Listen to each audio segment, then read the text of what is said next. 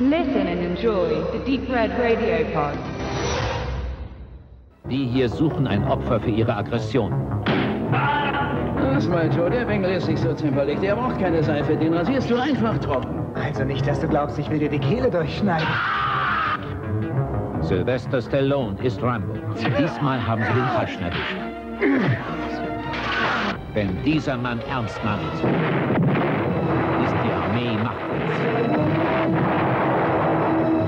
Wollen Sie mir etwa weismachen, dass 200 Mann keine Chance haben gegen diesen Burschen? So würde ich's bezeichnen, aber das hat doch was Gutes. Ihr könnt euer Dorf neu pflastern lassen. Mit Leichen. Sylvester Stallone ist Rambo. Diesmal kämpft er um sein eigenes nacktes Leben. Rambo. Überall Kartoffeln, nur Kartoffeln. Wir müssen mal was anderes machen. Eier. Mach Eier. Kann ich nicht. Sag mal, Lisa, du bist doch gar nicht so weit weg äh, ursprünglich vom Mansfeld, oder? Ja, ein bisschen Autofahrt ist schon. Also mit dem Fahrrad kommt man nicht hin. Genau, die berühmte Elster-Clans-Parodie auf Rambo stellen wir hier mal vorne weg und wollen jetzt auch über diesen Film sprechen. Ja, über den ersten Teil zumindest. Ne? Es gibt ja mittlerweile, ja, gefühlt 20, offiziell gibt's fünf. Okay, keine Ahnung. Also an mir ist diese Reihe komplett bis jetzt vorbeigegangen. Das war immer so, irgendwann werde ich es einmal tun und diesen Film anschauen. Und das war jetzt auch ein Kumpel, der gesagt hat, jetzt, jetzt oder nie. Der Film Rambo beginnt im Grunde wie dieser Vietnamkriegsveteran Rambo zurückkehrt nach Amerika. Und zwar sind wir in Washington State oder Oregon, da oben in der Westküste im Norden Amerikas. Und er sucht quasi einen Kumpel, mit dem er zusammen gedient hat. Also offensichtlich ist das auch schon ein paar Jahre her, dieser Krieg. Der Film ist aus welchem Jahr? 1982. 82, aber der Vietnamkrieg war doch irgendwie war sehr viel früher na, zu Ende. Bis 69 ging der. Genau. Okay, also wissen wir nicht so genau, wie der zeitlich verortet ist, der Film. Auf jeden Fall schon ein bisschen nach dem Krieg. Er sucht seinen Kumpel, der aber leider verstorben ist. Und ähm, sehr fertig über diese Nachricht hm, wandert er halt so die Landstraße entlang, weiß gerade nicht so richtig, wo er als nächstes hin muss. Offensichtlich ist er ein sehr entwurzelter Mensch und da wird er von einem Polizisten oder nee, ich glaube, er ist gar kein Polizist, sondern ein Sheriff. Ich habe mir diesen Unterschied erklären lassen zwischen Sheriff und Polizist. Der Sheriff ist doch das oberste Tier von allen, ne? Und dann. Na, nee, der Sheriff ist eben kein Polizist, sondern eher sowas wie eine ähm, Security. Hm. Jedenfalls ähm, sammelt er Rambo auf und äh, bringt ihn erstmal an die Grenze zu seinem County. Mein Sheriff ist ja immer der Chef über so ein County, an die Grenze und sagt so, da drüben kannst du bleiben, ich will dich nicht in meinem County haben. Und auch dieses Gespräch, was in dem Auto geführt wird, ist sehr komisch. Rambo sagt gar nicht so besonders viel, weil er, glaube ich, auch schnackelt, dass er einfach auch nichts zu sagen hat bei diesem Sheriff, der die ganze Zeit redet und sehr dominant rüberkommt und versucht zu erklären, dass er eben da absolut nichts zu suchen hat. Ja. Und ja, aber da Rambo lässt sich das irgendwie nicht sagen und geht dann wieder zurück über die Grenze und dann geht's halt los, dass zwischen diesem Sheriff und dem Rambo so eine Art Privatkrieg ausbricht. Rambo geht in diesen nordischen Regenwald und wird immer mehr wieder zu dem Vietnamkrieger. Also er verwandelt sich auch äußerlich und führt dann halt gegen die ähm, Sheriffs seinen Privatkrieg. Dann kommt dann später noch sein ähm, von seinem Soldatenregiment. Colonel Samuel Troutman. Der kommt dann noch ins Spiel und der erklärt dann erstmal dem Sheriff, dass das einer der besten Soldaten gewesen ist im Vietnamkrieg ever, so eine Sondereinheit und der ist einfach mal unkaputtbar, aber dafür kriegt er alle anderen tot und es ist ganz schwer gegen den zu kämpfen und na na na na und so weiter und so weiter. Und ich habe erst gedacht, na cool, wenn der Colonel jetzt dabei ist, der ihn gut kennt, dann könnte der vielleicht deeskalierend wirkend, aber nein, es spitzt sich immer mehr zu und, und ja. Und Das dann ist wie so eine Schraube, ne, die sich immer weiter dreht, so. Ja, also dann, das führt dann halt wirklich schon dazu, dass die dann in den Wäldern sich gegenseitig anschießen und so. Also das ist ein bisschen überspitzt dann ab einem gewissen Punkt. Also von dem Moment, ja, du hast ja nichts zu suchen, bis hin zu, wir müssen den ausschalten, weil der uns sonst ausschaltet. Also ist da alles dabei. Er dreht quasi frei. Genau. Ja, die Frage ist, wer dreht frei? Nur Rambo oder auch die anderen. Ne? Ich habe halt von dem Film durch Elsterglanz und so halt erfahren. Und äh, also Sylvester Stallone spielt ja ähm, den, den John Rambo und der ist ja schon bekannt. Also St Sylvester Stallone ist aber für mich eher Rocky als Rambo. Das ist ja so ein bisschen, ist das eher Rocky oder eher Rambo für dich? Die Frage ist halt auch so ein bisschen, kann er überhaupt andere Rollen spielen, außer den Muskelprotz? Ich kenne keine anderen Rollen mit ihm. Ach so. Kennst du irgendeine andere Rolle? Also. Rocky ist halt der Boxer und darüber hinaus weiß ich nichts. Das Problem bei Sylvester Stallone ist ja, dass der richtig vielen Flopfilmen mitspielt. Dann gibt es so seine zwei Paraderollen und dann spielt er wieder in lauter Flopfilmen mit. Und ansonsten ist er nur durch irgendwelche Hollywood-Affären bekannt geworden. Aber ich mochte, ob nun gewollt oder nicht, oder gekonnt oder nicht, dieses Nichtreden von seiner Figur in dem Film mochte ich ziemlich gern. Würde das mal interpretieren als eben, er hat doch einfach keine Notwendigkeit zu reden, weil er ja erkennt, dass der Sheriff nicht mit sich reden lässt. Warum soll er dann noch irgendwelche Worte verlieren? Ähm, selbst mitten im Film ist das dann, wenn dann äh, der Colonel auch schon dabei ist und er dann äh, wirklich mal sagt, ich war's nicht. So, ich, ich hab, mich trifft keine Schuld oder sowas. Da geht es dann schon um den Tod an einem anderen Polizisten oder äh, Hilfs-Sheriff oder was auch immer, Deputy, keine Ahnung. Ja. Wo wir ja gesehen haben, dass er tatsächlich keine Schuld hat. Also das hat der Film auch so gezeigt. Und er ist einfach mal versucht, so ganz ruhig und leise, ne, und trotzdem ihm keiner zuhört hat er wirklich eine Chance, gehört zu werden, äh, weil, genau, man hat den Eindruck, es will ihm auch überhaupt niemand zuhören. Ich habe ein bisschen das Problem damit, dass ich das so total, also das schaukelt sich ja total auf im Laufe des Films. Das hast du ja auch gesagt, wie so eine Schraube. Aber ich denke mir dann zwischendurch nur so, nee, warum, wa warum denn eigentlich bitte? Ich fand das ganz amüsant, weil man muss sich das jetzt mal total stupide vorstellen. Ein Mann hält sich einfach nur nicht an die Abmachung, ja, hier über der Brücke, hier kannst du bleiben als Landstreicher, kommst du aber bitte nicht wieder in mein County rein. Und der Sheriff, anstatt, was weiß ich, den einen Tag in der Zelle zu lassen, was auch immer, wie sie das machen, stichelt das alles übelst an. Rambo dreht vollkommen am Rad, woraufhin der Sheriff auch am Rad dreht. Dann jagen sie sich durch die Wälder und, und hauen sich irgendwie mit, mit irgendwelchen Waffen, die gebaut sind oder mit irgendwelchen Pistolen irgendwie gegenseitig um. Und bis die Nationalgarde und die Presse schon kommt, wo ich mir nur so denke, das ist irgendwie, ist das komisch gerade.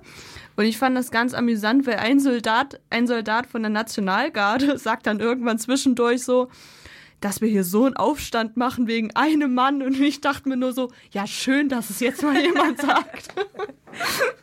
Ja, das stimmt, dass der Film manchmal sich selbst nicht so ernst nimmt, finde ich schon auch gut. Aber ich denke auch, dass das entscheidende Moment ist doch wirklich, dass der äh, Sheriff äh, den äh, null ernst nimmt. Also er begegnet ja. ihm halt quasi null auf Augenhöhe und das allein führt dazu, dass die Kommunikation scheitert. Und äh, ich bin voll auf Rambos Seite, nicht zu reden mit diesem Sheriff. Ich hätte auch keinen Bock, mit dem zu reden, ja. weil eben kein Reden möglich ist, weil er seine vorgefertigte Meinung hat. Und da sind wir auch eigentlich bei einem sehr aktuellen Thema, ne? dass äh, die Polizisten also dieses Framing ähm, eigentlich möglichst abstellen sollen, ne? Ja. Dass sie jemanden sehen, der aussieht wie ein Landstreicher und dann sofort steil gehen drauf. Das ist ja ein Vorurteil, ja. Ähm, was sie ja eigentlich nicht machen sollen. Eigentlich sollen ja Polizisten deeskalierend wirken. Also das ist ja so ein heutiger Anspruch. Ja. Weiß ich nicht, wie es in den 80er Jahren waren. Aber da verstehe ich total Rambo, dass er da keinen Bock drauf hat. Und dann steht er da an dieser Grenze von dem County und entscheidet sich bewusst, den Sheriff zu provozieren, indem er ihm zurückgeht.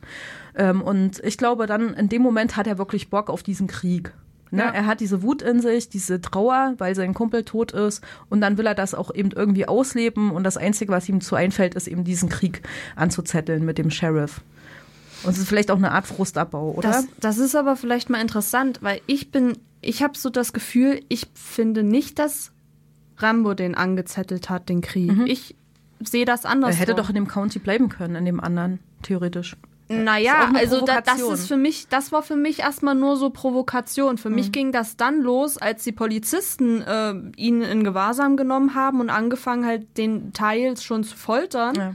Und dann hat es ja quasi Klick gemacht bei ihm und dieses ganze Trauma, was er auch hatte, halt vom, vom Vietnamkrieg, das kam ja dann hoch.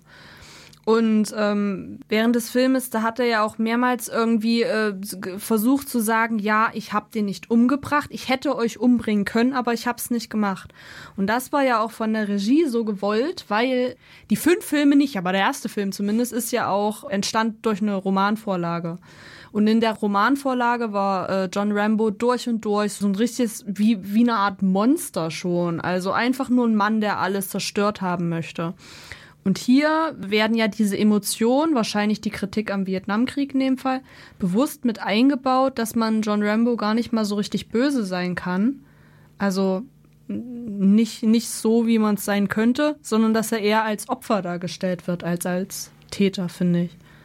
Na, das Thema kommt schon auch auf, ne? Er ist halt quasi diese Killermaschine, zu der wurde er ja aufgebaut, genau. im Namen des äh, Staates, diesen Krieg auch zu führen. Und er ist aber nicht integrationsfähig ähm, in diesem Land, für das er gekämpft hat. Und ich glaube, das sagt er dann am Ende ja auch. Da hat er so einen kleinen Monolog noch, ja. wo das, wo er so ein bisschen weint und das auch aus ihm rausbricht.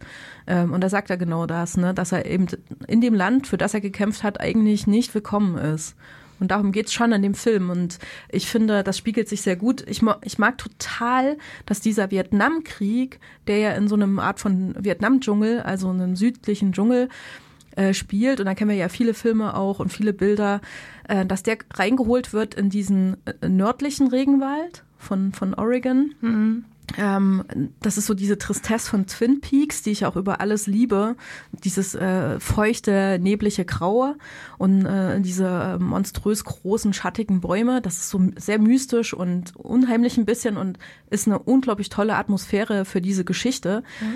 die ja den Krieg sozusagen dort in das eigene Land reinholt. Und der Krieg ist dann halt zwischen dem Outlaw und äh, den Sheriffs und Polizisten und Soldaten und Guard oder was auch immer. Äh, dieses Bild fand ich sehr, sehr interessant an dem Film. Ja. Muss ich sagen. Hat mir gut gefallen, dass du so diese Spiegelmomente dadurch bekommst. Was ich noch ganz interessant finde, ist es denn überhaupt möglich, jetzt so ein Männerbild oder, oder so ein Bild, das John Rambo gerade zeigt, könnte man so einen Film heutzutage nochmal irgendwie erstellen? Also mit genau der gleichen Intention oder ist dafür unsere Gesellschaft so ein zu ich weiß nicht, zu aufgeklärt, sage ich mal. Ah, ich denke schon, dass die Outlaw-Geschichte schon immer noch eine große Rolle spielt. Mhm. Ähm, unsere Gesellschaft hat sich sehr krass geändert und die Frage wäre, wie würde denn so ein Outlaw heutzutage sein und gegen was würde der kämpfen? Also diese Fragen finde ich schon spannend. Und einer der Filme, die das, weiß nicht, der letzten Zeit, hast, fällt dir irgendwas ein? Irgendeinen Film, der das mal so ein bisschen versucht hat? Nee, deshalb nicht. Es wäre eigentlich vielleicht Joker, der dann auch total abdreht, aber der ist ja auch wieder in den 80ern situiert und da kommt dann auch wieder dieses Thema, was in Rambo ja auch schon da ist, wird dann ja wieder aufgegriffen.